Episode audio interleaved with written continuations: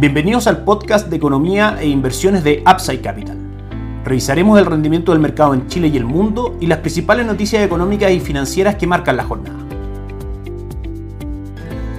Muy buenos días, ¿cómo están ustedes? Viernes 14 de enero de 2022, soy Ramiro Galeano, bienvenidos a otra edición más de Mercados en Upside Capital. Sin lugar a dudas, la principal noticia respecto al mercado local es la presencia del presidente electo Gabriel Boric. El día de ayer en, en AVE, en el encuentro con los empresarios, el diario financiero lo marca muy bien en su edición de papel el día de hoy. Las claves de la primera en ADE presidencial de Boric, reforma tributaria conversada y con responsabilidad fiscal, es la invitación que hace el empresariado y el orden público y el manejo de las policías, la prueba de fuego para el nuevo gobierno son algunas de las cuñas y opiniones que aparecen en estos artículos en el diario financiero y que les recomiendo leer. Eh, ¿Qué es lo que valora el mercado? Frases como mis palabras respecto a la probabilidad y a la responsabilidad fiscal no eran disfraz de campaña en segunda vuelta, sino una convicción profunda que tiene que ver obviamente con la gran incógnita respecto al próximo gobierno va a gobernar con las ideas de primera vuelta o las ideas que presentó en segunda vuelta. El mercado local en general en lo activo han estado introduciendo sus precios que van a primar las ideas de segunda vuelta, que son obviamente mucho más conservadoras y propuestas con gradualidad que las de primera vuelta. Manifiesta que las finanzas públicas están estresadas y que es consciente de eso, que este nuevo gobierno va a heredar un importante déficit fiscal y una creciente deuda pública y que procura obviamente fomentar el empleo formal, fomentar también la inversión dejando las normas muchísimo más claras y también habla de enfrentar la crisis climática. En general el mercado lo toma bastante tranquilo, de forma moderada pero positiva y hace que, por ejemplo, el dólar ayer tenga un día marcadamente bajista, es decir, alcista para el dólar peso, donde tuvimos una apertura en 822 y un cierre en 816. El día de hoy también se mantiene esta tendencia y la vamos a revisar en un segundo más. Así que una buena noticia por parte del presidente electo Gabriel Boric y su equipo, por supuesto que la próxima gran noticia que el mercado espera respecto al nuevo gobierno es la conformación del el nuevo gabinete, sobre todo de los ministerios relacionados con el área política, con el área de seguridad pública y por supuesto también con el área económica. Entonces, palabras simples, ha continuado esta pequeña tendencia alcista de corto plazo, dado la moderación del presidente electo en su discurso desde que ha sido elegido y tenemos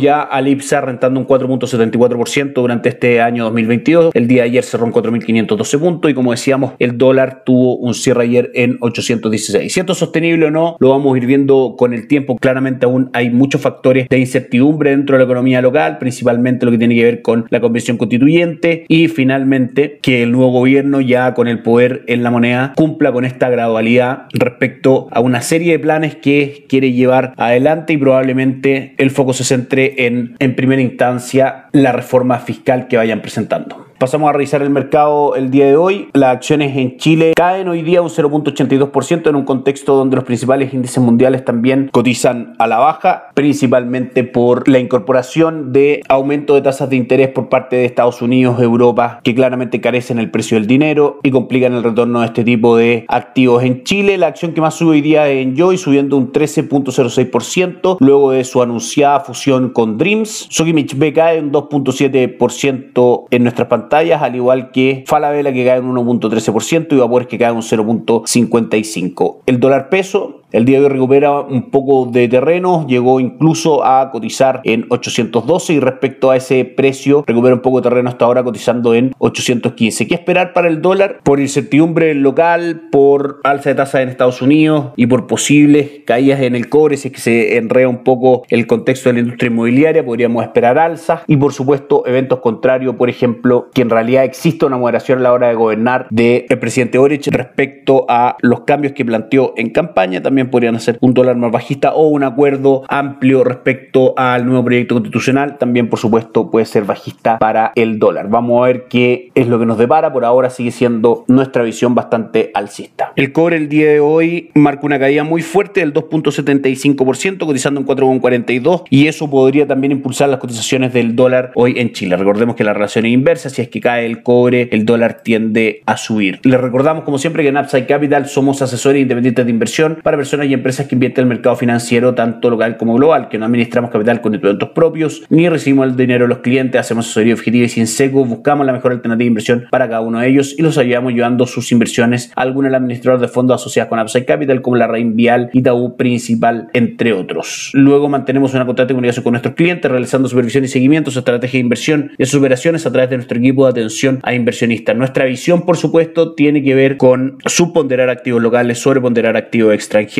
ir armando mix entre renta fija y renta variable y los distintos sectores de aquellas economías recomendadas para invertir, dependiendo del perfil de cada uno de los clientes. Sin embargo, por supuesto que nuestro amplio mix de producto, tan amplio como el mix de producto de cada una de las administradoras con las que funcionamos, están por supuesto también vehículos para poder invertir en activos locales, que si bien están subponderados dentro de nuestra recomendación de inversión, está la posibilidad de que nuestros clientes tengan acceso a ese tipo de instrumentos también. Entonces ayer un mal día para los mercados en el mundo, sigue primando fuerte en las cotizaciones de los activos un contexto de alza de tasas por parte de la Reserva Federal más agresivo de lo que se espera actualmente, eso hace retroceder a los mercados muy fuerte, el Dow Jones retrocedió ayer un 0,49, el Nasdaq un 2.51%, el S&P un 1.42% y Europa termina la jornada positiva arriba en un 0.41%. De todas maneras, el S&P marca un retorno durante este 2022 de un 2.25% negativo, el Nasdaq se ha sacudido muy fuerte cayendo un